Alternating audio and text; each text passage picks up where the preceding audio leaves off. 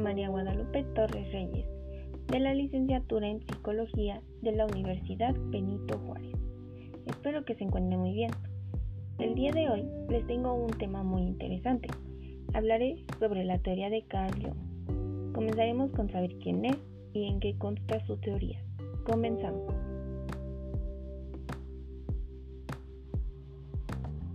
Carl Gustav Jung fue un médico psiquiatra, psicólogo y ensayista suizo, figura clave en la etapa inicial del psicoanálisis. Posteriormente, fundador de la Escuela de Psicología Analítica, también llamada Psicología de los Complejos y Psicología Profunda. Se le relaciona a menudo con Sigmund Freud, de quien fuera colaborador en sus comienzos. Jung fue un pionero de la psicología profunda y uno de los estudiosos de esta disciplina más ampliamente leídos en el siglo XX. Su abordaje teórico y clínico enfatizó la conexión funcional entre la estructura de la psique y la de sus productos, es decir, sus manifestaciones culturales.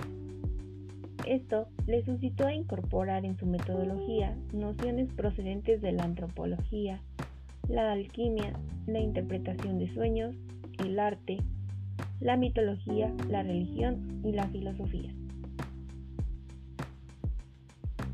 Para Carl Jung existen cuatro funciones psicológicas básicas.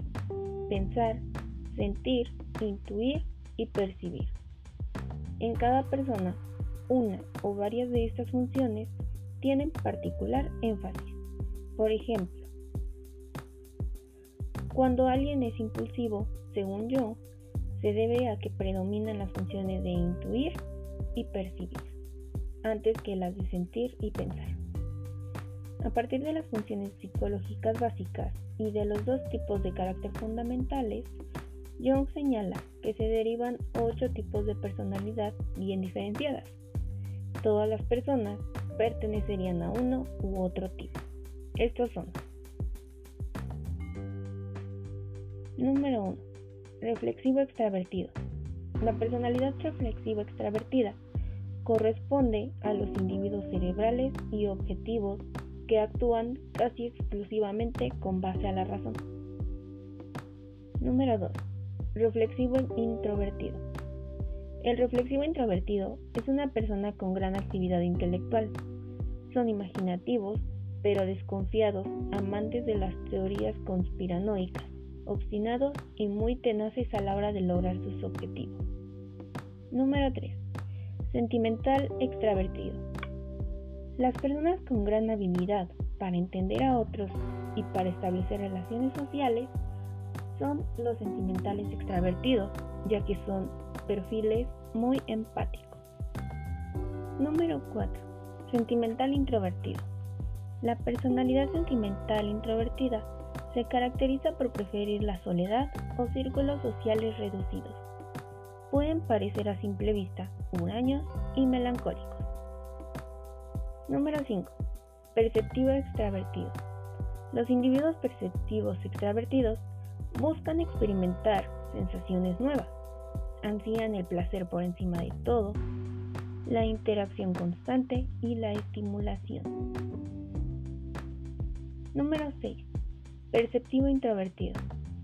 El perfil perceptivo introvertido es un tipo de personalidad muy propio de músicos y artistas. Estas personas ponen especial énfasis en las experiencias sensoriales, le dan gran valor al color, a la forma, a la textura. Lo suyo es el mundo de la forma como fuente de las experiencias interiores. Número 7. Intuitivo extravertido.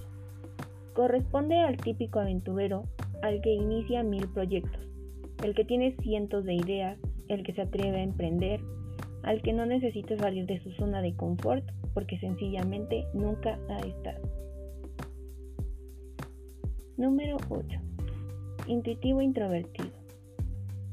Son extremadamente sensibles a los estímulos más sutiles la personalidad intuitiva introvertida corresponde al tipo de personas que casi adivinan lo que otros piensan, sienten o se disponen a hacer. Durante mucho tiempo, Jung fue discípulo de Freud. Sin embargo, se apartó de él principalmente porque no estaba de acuerdo con su teoría de la sexualidad. Asimismo, Carl Jung postuló la existencia de un inconsciente colectivo, que era previo al inconsciente individual, en lo que se refiere a sus estudios sobre la personalidad. Carl Jung distinguió además del inconsciente individual un inconsciente colectivo, en el que se archivarían las experiencias de la historia de la humanidad. Este inconsciente se transmitiría a través de la herencia de padre a hijo.